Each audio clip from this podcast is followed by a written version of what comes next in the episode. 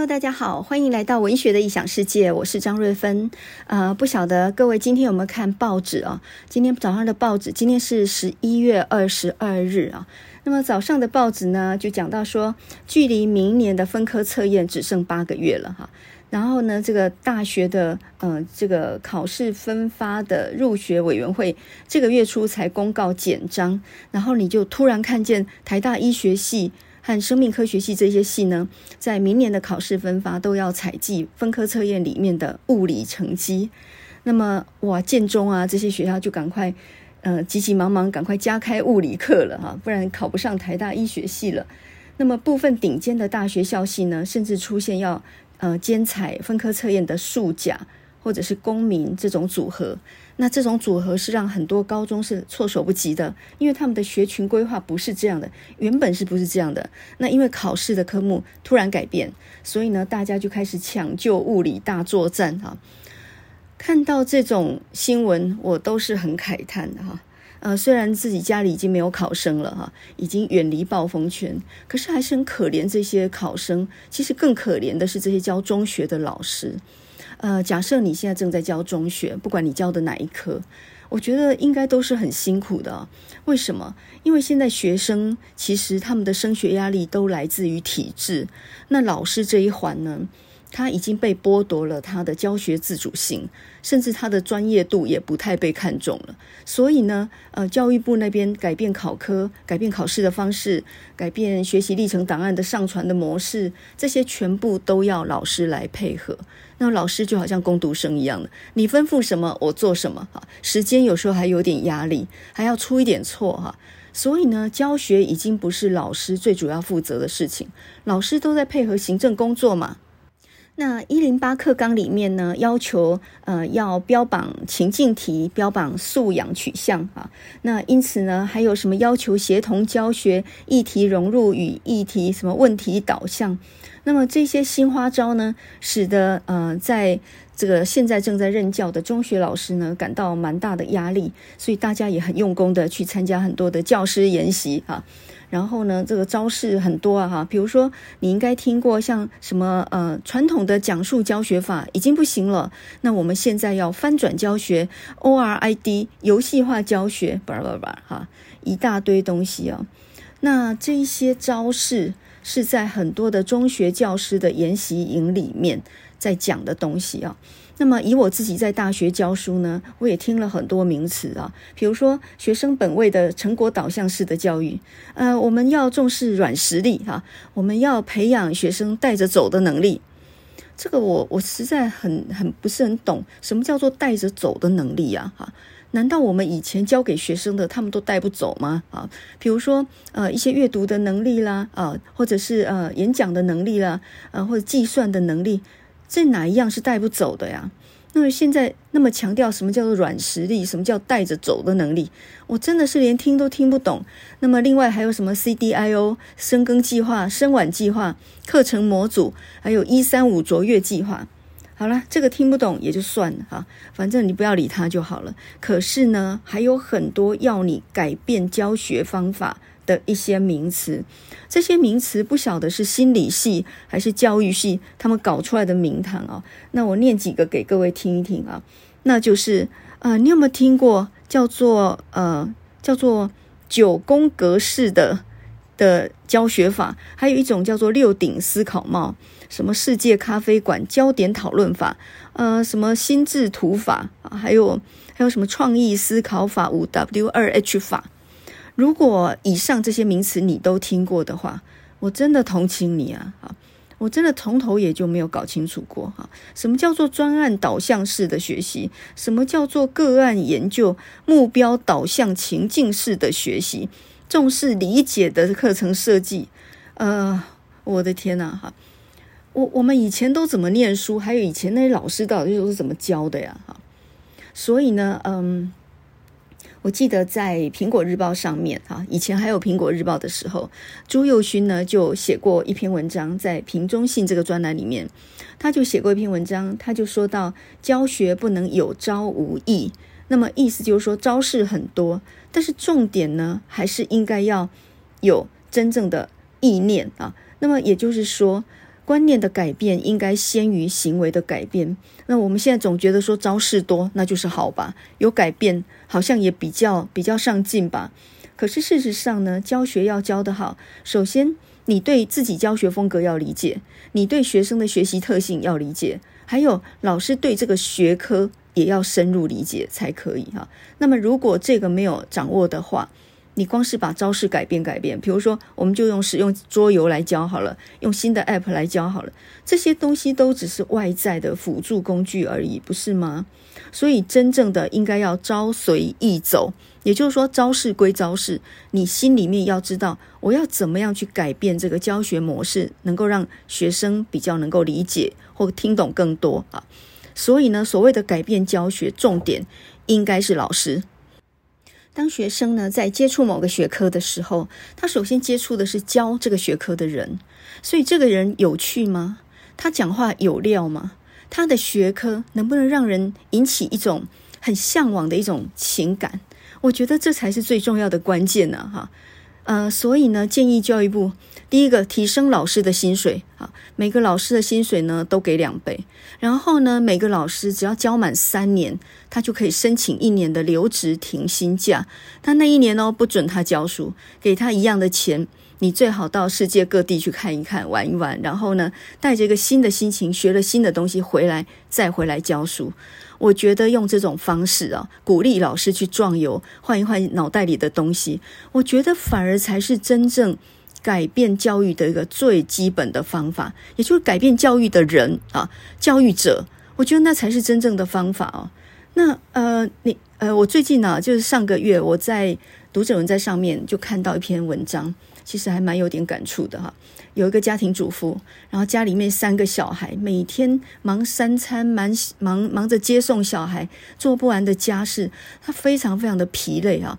那四五十岁了，对自己的人生感觉也非常的的厌倦啊。结果有一次呢，她去参加了一个。嗯、呃，重机的一个一个旅行啊，就是到瑞士呃阿尔卑斯山，然后几十个年呃就是台湾人骑着重机车哈、大概都是一个人骑一台或者是两个人骑一台这种方式，然后聘请当地的导游、因为导游比较熟悉路况嘛哈、然后他们这一趟壮游呢，大概是在秋天的时候成行的。那虽然是秋天，呃山上已经开始有雪了，所以呢呃路上有时候有结冰，也挺危险的。那么这个家庭主妇呢，一辈子都在厨房里面打转，忙不完的家事啊。结果呢，出去呃这个摩托车壮游的壮游的时候，才发现他才上了五十几小时的摩托车的课，重机的课。然后呃，在那个结冰的那种山道上面，因为他们是一排机车哦，所以只要一个人卡住或者离合器收得慢，稍微一堵住的话，哇，后面整串会跟泥鳅一样啊，非常危险。所以你一个人还可能害了全部的人。那么这一趟旅行呢，好像为期几十天吧，然后呢，绕了呃那个欧洲好几个国家，到最后呢，终于平安的成功的归来以后。真的是九死走九死一生这样回来以后呢，哦，他慢慢就发现，这么一趟回来之后，他什么都不怕了哈。回来家里面还是洗不完的碗，还是做不完的家事，三个孩子还是不听话的，但是他心情已经改变了。跟那个比起来哈，跟骑着重机在结冰的山道上面爬阿尔卑斯山比起来，这算是什么事情？所以呢，难题还在，但你心情改变，我觉得那就完全不一样的故事哦。那从这个家庭主妇的故事，我们其实应该也可以理解到，老师其实很疲惫啊。那怎么样让老师转换心境，学到新的东西以后，再继续回来影响学生？我觉得应该在人身上投资。而不是你在很多很多的一些什么教学改进计划上面编了很多预算，写了一大堆计划，还要写成果报告，那样子就算有阅读素养了吗？我看到很多阅读跟写作的计划，哇，写的真的是天花乱坠。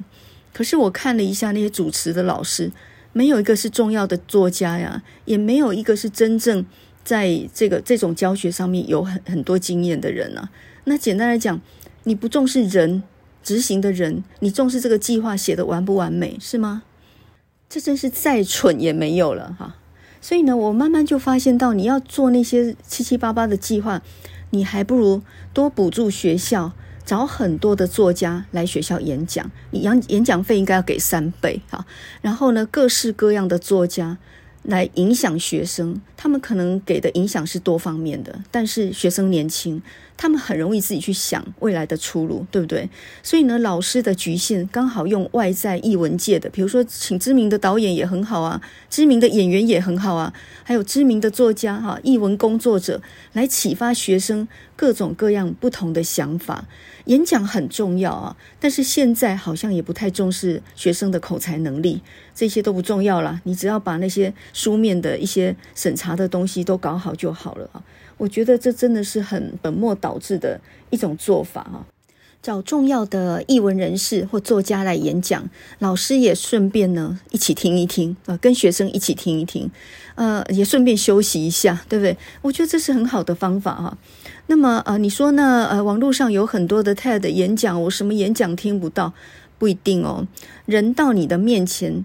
回答你的问题，跟你在网络上、在影片上看到是完全不一样的。也就是说，人跟人的接触是没有办法用科技取代的哈。那么，呃，讲一个讲一篇文章，林语堂呢，在一九二八年写过一篇文章，叫做《论理想教育》。我觉得这一段话应该去把它印下来，去贴在很多学校的门口，或者是贴在教育部的门口，好不好？哈。这段话是这么说的：“他说，教育两个字应该解释成一个人跟人的关系，不应当解释成人跟书的关系。一个没有学问的人，因为能够跟有学问的人天天接触，耳濡目染，受了他的切磋砥砺，就自然能够有一种好学的兴味，学习他持学的方法，明白他对事物的理解。这就是我所谓的教育。”所以呢，我觉得我们现在的教育，不管是中学到大学都一样哈，都是走错路了。不重视人的影响，重视的是外在一大堆数据，比如说一些什么量化的考评啦，哈，或者是一些什么呃教学指标啦、成果报告啦、计分计点的啦、评鉴啦、升等啦，哈，你看到那个表，你真的吓死。怎么有这么细密的？哎，做完这件事，参加个研讨会加一分啊。然后呢，呃，你的课程有上架到平台啊，网络平台，哎，这样子就加两分等等。这样子计分计点，教学可以这样子算的啊，研究也可以这样算的，服务也可以这样算的。那么这样的工作环境要怎么样产生兴趣？我们在累积点数换红茶而已嘛，哈。诶，是大家是有被虐狂吗？还是怎么样哈？但是呢，为了要拿到教学卓越的计划补助，这个补助、教学补助、研究补助，然后就有一大堆老师动众的教学花样啊。所以呢，嗯，如果你现在是中学老师，你非常厌倦的话，我觉得去阿尔卑斯山骑重机，比你努力。弄到大学里去教书会好一点，因为到大学里头就只会更加的消磨你对这件事情的热忱而已哈。所以，我们今天呢，要从朱宥勋这一篇《教学不能有朝无夕》这篇文章来谈一谈。呃，你认为人文科系有前途吗？假设你有个学生或你自己家里的儿女好了，问你说：“我很喜欢写作，想拿这个来当做职业。”那么这一条路可以鼓励吗？还是你会害了他一生啊？哈，那么目目前的文学界对这个议题有没有一个比较建设性的意见？好，而不只是在那里中文系跟台文系对战而已。呃，说到呢，目前我们国内的中文系跟台文系这两个系呢，处在一个很微妙的一个对峙的位置上面哈。那么以意识形态上来说呢，中文系它比较大中国主义，它的它研究的文学都比较偏向传统的古典的哈。这是一家已经六七十年的老店，从国民政府来台开始，目前呢在台湾公私立大学的中文系大致上呢有差不多四五十个吧，哈。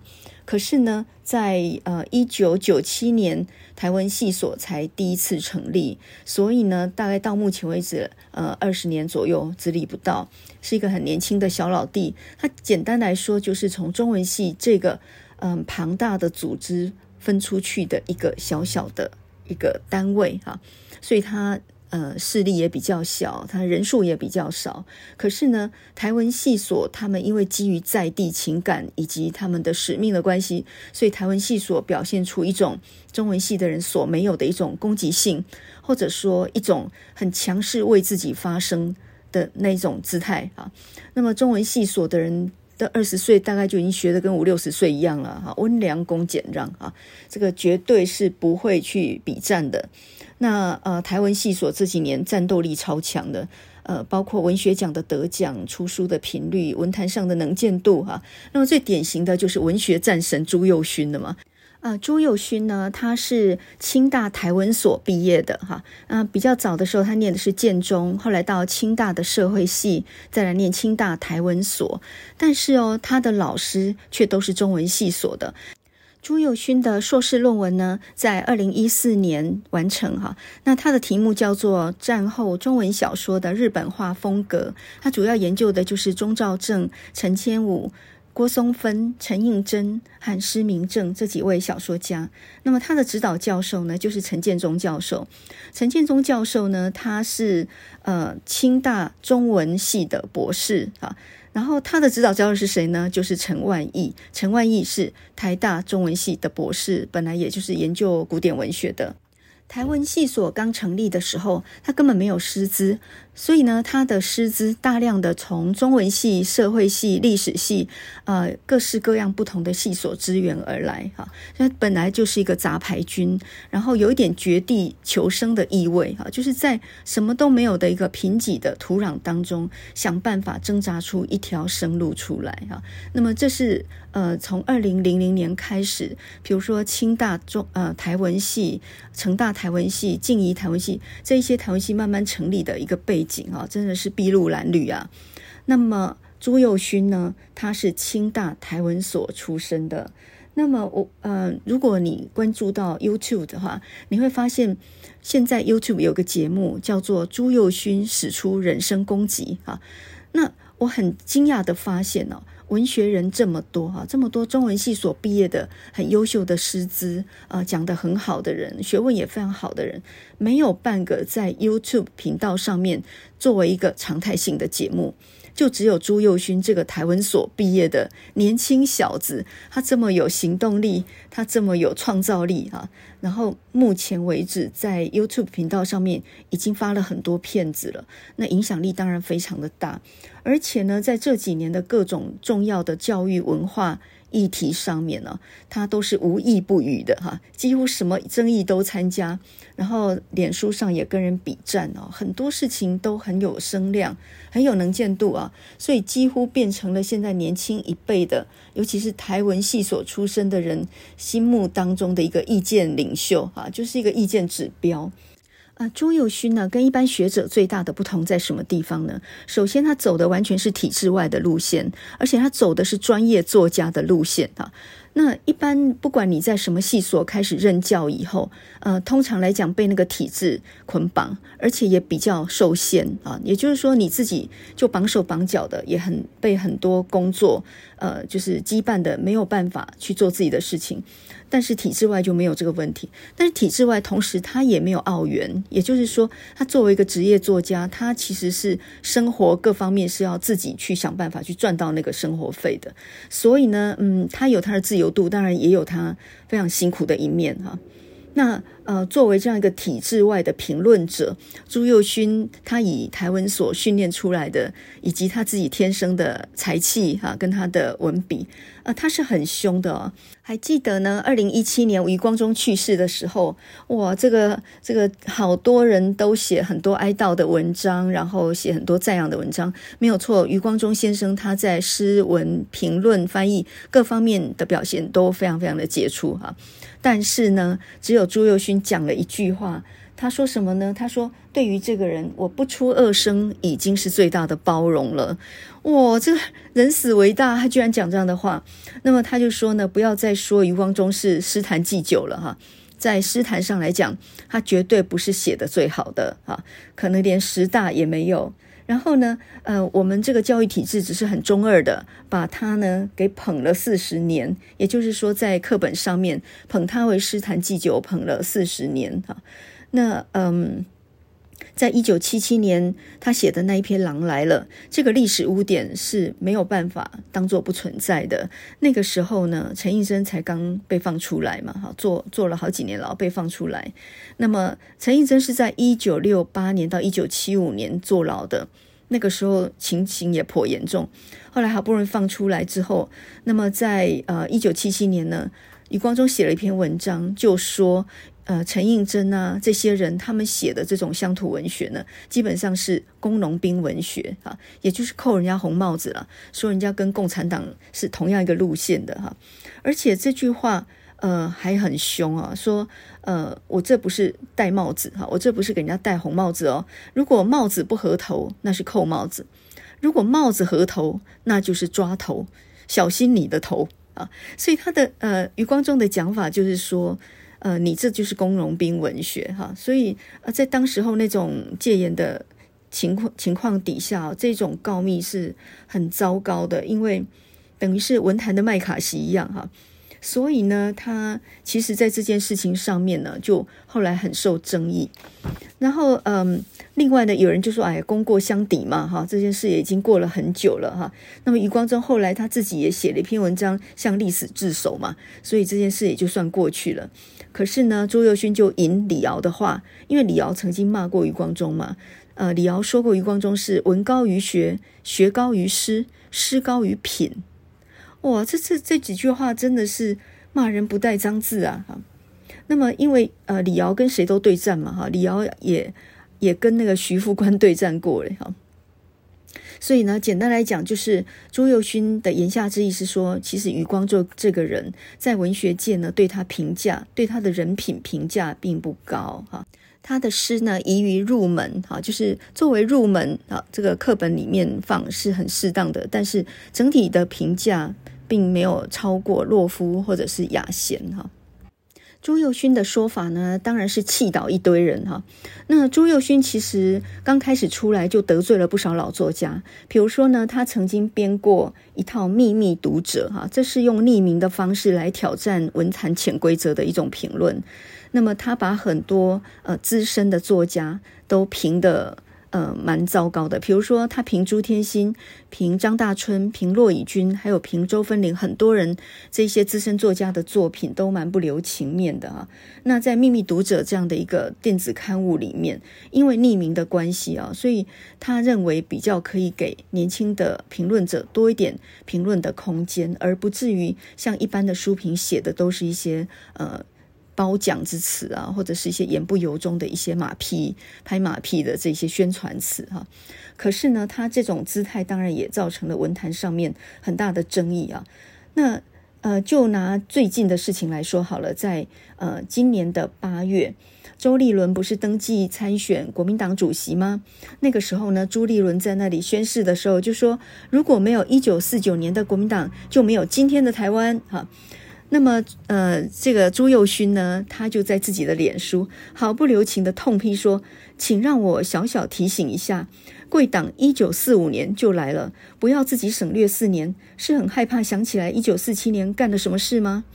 那么他下面还说到呢，如果没有国民党，朱点人、吕赫若他们这些人都不会被杀掉啊；如果没有国民党，叶石涛、杨奎这些也都不会入狱啊。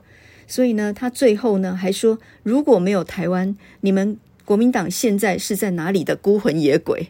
啊，反而是台湾提供的一个庇护你们的地方啊。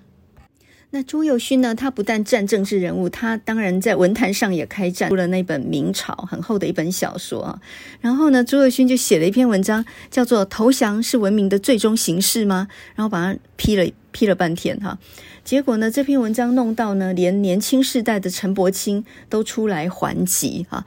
那么这两篇当然是很精彩的论战文了哈。呃，事情当然有一体两面，好或不好各有各的说辞哈。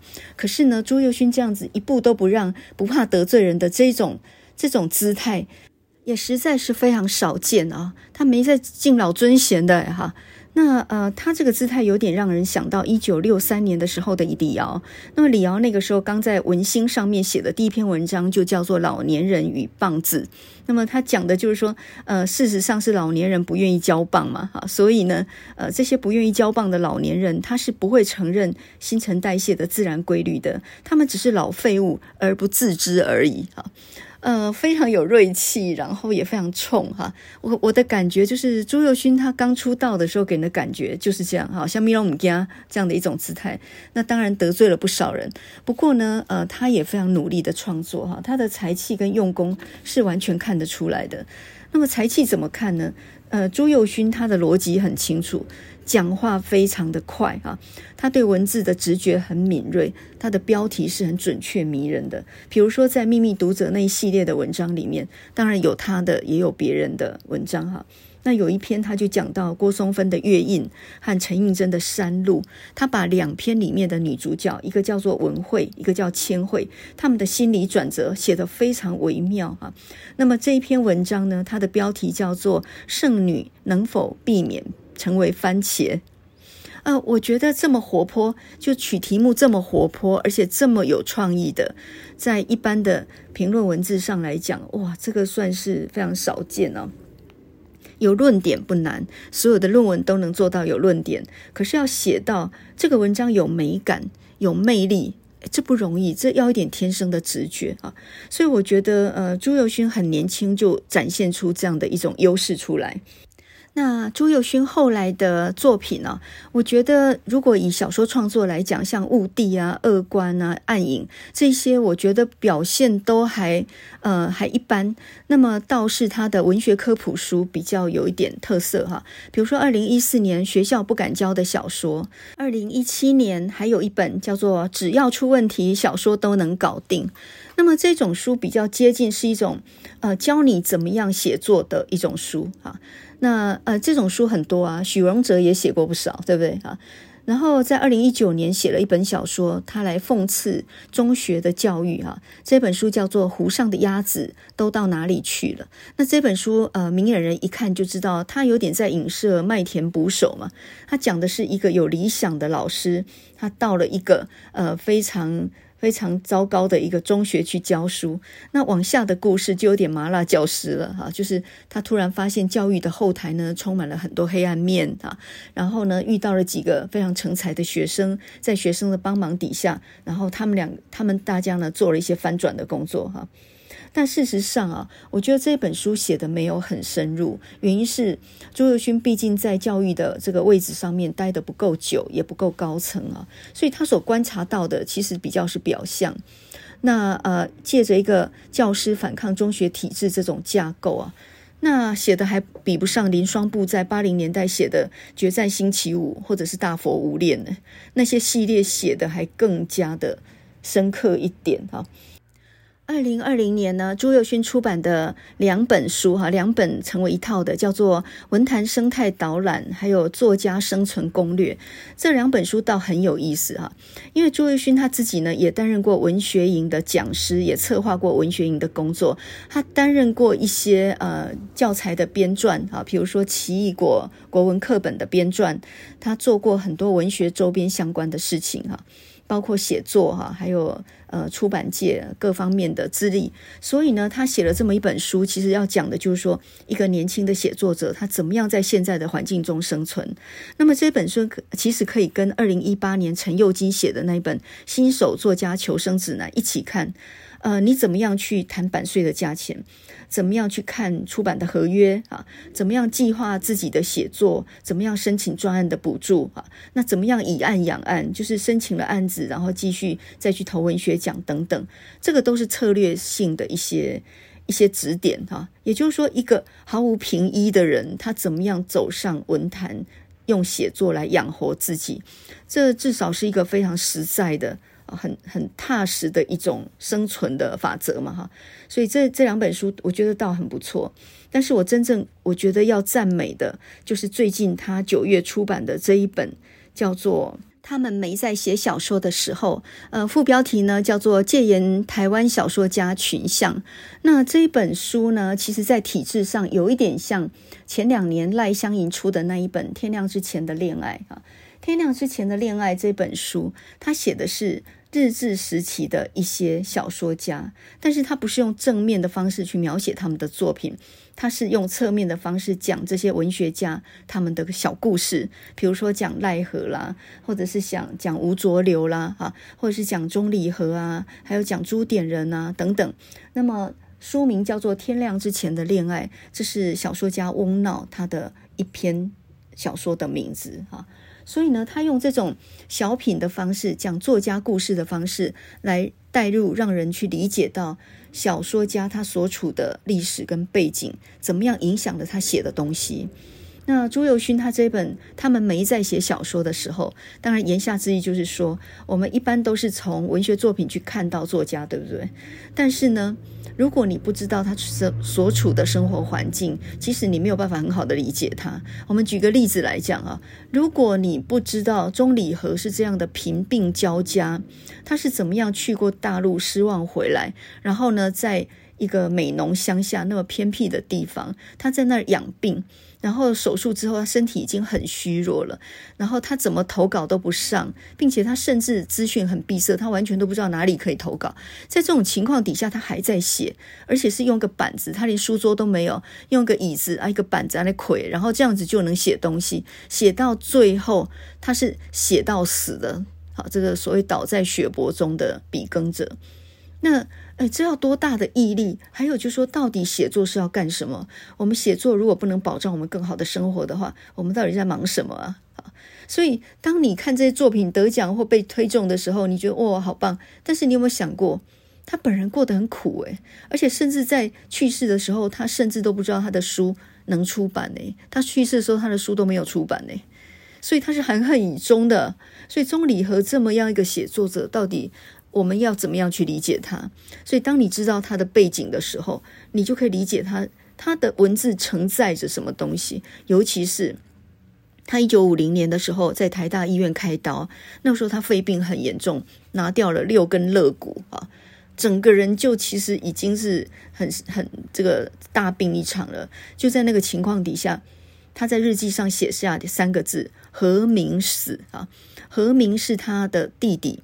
然后这个钟和明呢，他就是钟浩东，他就是在基隆中学案当中被国民党给枪毙的啊。这个钟浩东，后来兰博州的《晃马车之歌》写的就是钟浩东啊。这么一个从小就鼓励他读书，然后到到日本都还买书寄给他，鼓励他写作的一个弟弟，然后充满了理想，只是后来对国民党的幻灭，使得他加入了共产党。然后呢，一九五零年。很年轻就被枪毙在马场町了。那听说那个时候手手脚的指甲全部被拔光，死得非常惨，三枪都中在胸膛。那那个时候钟理和刚刚才动了手术拿掉六根肋骨的时候，听到弟弟死了，他我你想他的心心中是什么样的感受？可是，在日记里就只有三个字：和明死。我我觉得有的时候文字能承载的，其实都是。很微弱的讯息，所以后来钟理和的所有写作哈，其实我觉得都承载着他对于钟和明的死的伤痛，并且呢，因为他开完刀听到钟和明死这样的一个讯息哈，就好像好像他的命换来的是钟和明他弟弟的死啊，所以呢，没关系，你死了，我代替你活下去，就有那么样一个奋战的意味啊。所以呢，当你在看钟理和的所有作品的时候，血泪交织的作品的时候，你会发现钟理和不只是想要出名而已啊，写作都想要有影响力，想出名。其实他还背负一个使命，就是他好像在帮钟和明活下去。诶，他是这样的一种念头在活下去的哈。所以呢，一九五零年开刀，一九五六零年就去世了。朱佑勋这本他们没在写小说的时候，呃，这一本书呢，他写了九个戒严时期的台湾小说家。那么这里头有很多是跨越语言的一代，比如说呢，像谁呢？像陈千武啦，像叶石涛啦，像钟肇政啊，他们这些都是刚开始是学日文的，他们的日文很优美啊。但是呢，到了呃一九四五年国民党接收台湾的时候，突然之间。就变成了一夕之间要换成中文，那他们没有办法跨越这个语言，所以呃被消音了很久，很努力的摸索匍匐着，再回到写作这条路上面来哈，非常的辛苦啊。那在这件事情上面，钟理和稍微占一点点便宜，原因是因为钟理和去过大陆，他去东北哈，去北京，他住了好几年，所以在阅读跟语文能力，中中国的语文能力上，他比钟兆正他们这些人好。所以在后来呢，钟兆正成立文友通讯的时候，钟理和他比较能够帮其他的作家改他们的中文。也就是说，你想想看嘛，你现在是中文写作的，对不对？现在一夕之间突然全部都要改成用英文创作好了，你还是很有学问的呀，你还是很有想法的呀。问题是叫你用英文写，就连张爱玲都写不好了啊。那突然真叫你用英文写，你有办法写吗？所以他们面临的就那个局面哈。那我听我父亲讲过，我爸是嗯，现在如果还在的话，就九十几岁了。那我爸他就说呢。他当时候呢，呃，国民党接收台湾的时候，日本战败的时候，那个时候他初中刚毕业，刚领到初中毕业证书，一夕之间，突然呢，全部都要转换成中文嘛。然后那个时候还不止这样哦，他们那个时候因为日本的制度呢是走路是呃靠左走的啊。那到了国民党的时期呢，就变成靠右走。我们现在走路都靠右走啊，哈，车子也是靠右行驶。但是以前不是哦，日本时代是呃走左边，然后呢也行驶在左边的啊。所以呢，你现在到日本去，你就会发现哇，真的方向感大乱哈，因为日本是左驾的啊，那走路也是要靠左边走的哦。那常常有时候我们走在路日本的路上，走着走着又走到右边去，跟人家就要撞到了哈。所以，我们那时候就把这个引为笑谈的。可是，这是真实的事情哦。那么，在朱宥勋这一本《他们没在写小说的时候》这本书里面，他就讲到说，钟兆政那个时候呢，他呃，就是五零年代，他想要投稿，就刚开始改成中文，他想要慢慢摸索的投稿的时候，看到征稿启事写说要用有格稿纸书写，他心里想说，什么叫有格稿纸？因为日本式的稿纸跟呃我我们现在用的有格稿纸是不一样的，他连什么叫有格稿纸都不知道哈，你就可以理解到那个时期呢真的是很困难。然后呢，钟兆政办了一个文友通讯，就在一九五七年的时候，因为呃那时候的文坛在北边嘛哈，在在台北，那这些省级作家摸索着要写作的人，比如说像谁呢？像陈火泉、呃廖清秀、钟理和这一些人呢，他们完全都。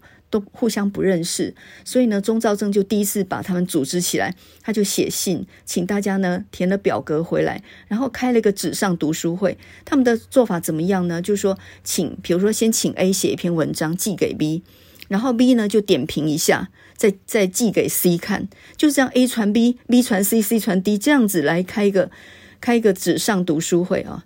现在看起来，我看就开一个赖群组就可以了，或者干脆大家在 Clubhouse 见面好了哈。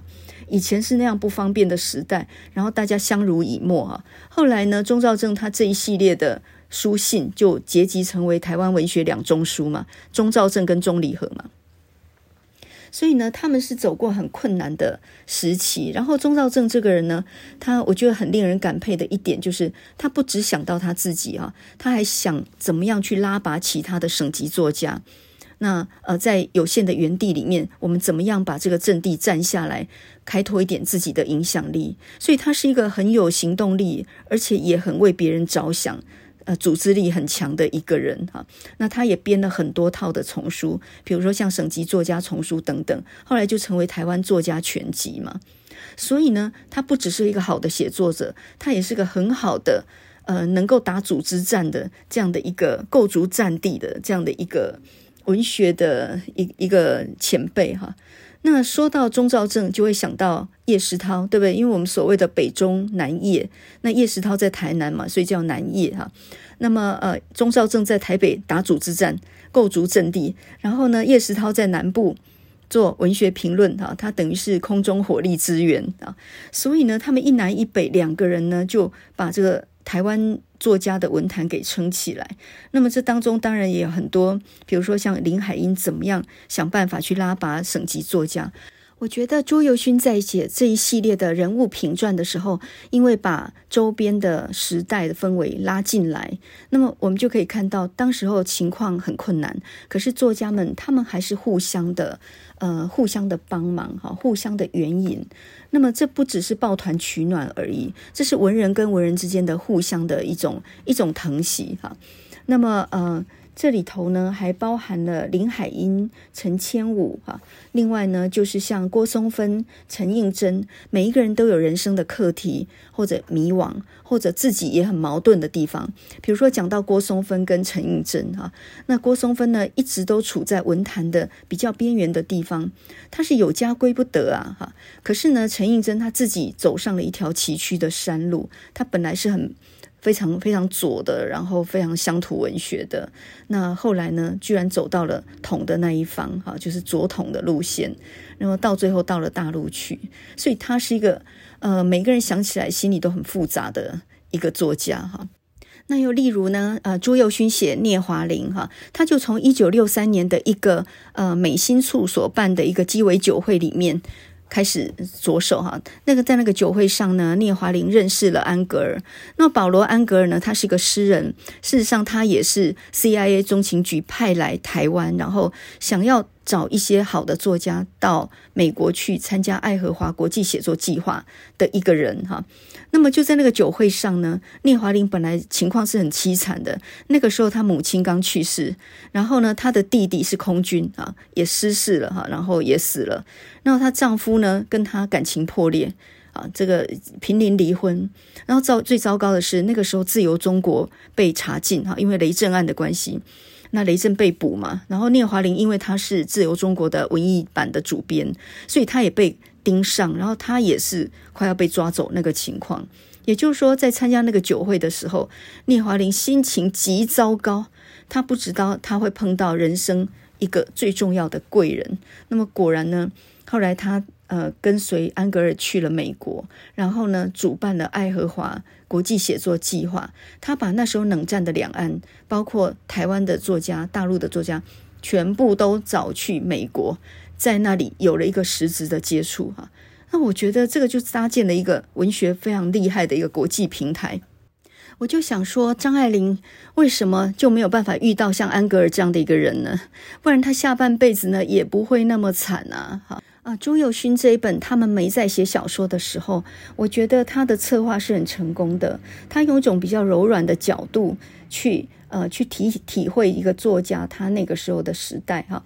那么这九个人呢，九星连珠的，呃，串联出一条戒严时期的一种很坚毅的抵抗路线。那我觉得策划也成功，然后文字上也很能够打动人心啊。啊，最近呢，在九月九月二十三号吧，在台湾文学馆呢，朱宥勋有一场演讲。那么这场演讲是科技部人文沙龙系列的哈，他讲到一个主题叫做“在媒介里求生：台湾文学的机会与命运”。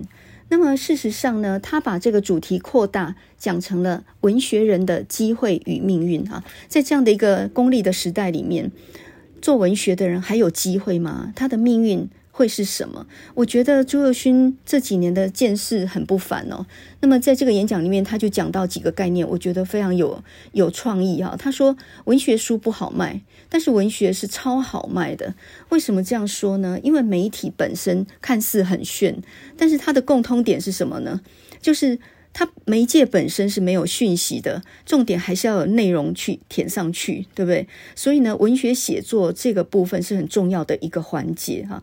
那么，比如说 YouTube 或者是 Podcast，它都是一种新的形式的一种表演的平台。可是重点还是内容嘛，也就是说，那个东西并不是怎么样不能取代的哈。但是说故事的能力、叙事的优势，这个是文学人有的嘛。那文学人可以做的是导览啊、导读人啊、讲讲故事啊哈。比如说，光是台湾本地的作家或故事就很多嘛。那么这些东西其实是必须要有人去做的哈，口才加上文笔。从事文学的人，他的优势就在于会说故事。那么，这种叙事专长呢，应该要用在任何平台上面，在各种平台上面去表现。这个就是文学的出路，也是机会。就这一场演讲来说，我觉得朱宥勋脑子很清楚，呃，念头也动得很快哈，他的眼光也非常准确。有的时候呢，必须放下身段哈，你不能只是在书房里面在那里谈人生的大道理了，做出来做一点文学推广的工作吧哈。我觉得朱宥勋的见识可能都超过了很多中文系的所谓的主管们。你只要看过中文系的招生广告，应该会同意我说的话哈。那么人在年轻的时候，或许呢，呃，稍微咄咄逼人一点哈，然后得罪了不少人。不过这个没有关系哈，圆的石头是堆不高的。我觉得在自己人生的道路上面，充满了自己的想法，然后努力去实践哈。呃，终有一天可以达到一个非常好的一个成果。什么都不做，在那里慨叹整个文学市场已经已经衰微了啊，这个世界都不重视文学，讲这种话才叫做没有意义，对不对？好，那今天呢，说是要来站台文，其实没有哈，是站在一个中文的立场，然后。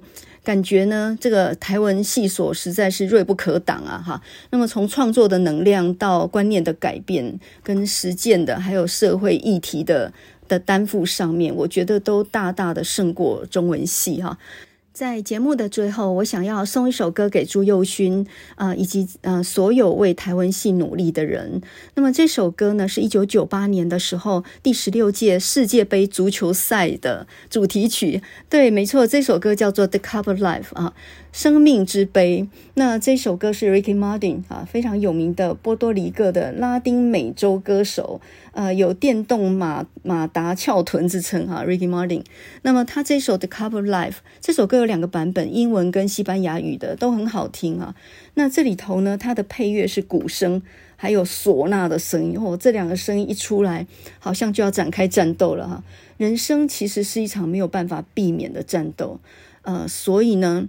勇敢冲上前去，生命之杯只有一个，现在就是时候，千万不要停下来，奋力向前，才能够到达高峰啊！那不管是念书，或者是写作，或者是工作，我觉得都应该要想办法激励自己的斗志哈。说到足球呢，你是看英超还是西甲的呢？哈，那啊，我们来看看这个 C 罗今年的薪水哈，激励一下大家的斗志。C 罗今年的薪水，C 罗是现在在英超的曼联哈，他的薪水是一点二亿美金一年哈。那啊，另外一位就梅西哈，梅西呢，他是足球先生嘛，那现在呢，效命于西甲的巴塞隆纳队，他的签约年薪是一点二亿，一点二六亿美金。这真是太疯狂了啊！那我们现在呢，就来听这首 Ricky Martin 在一九九八年的《生命之杯》。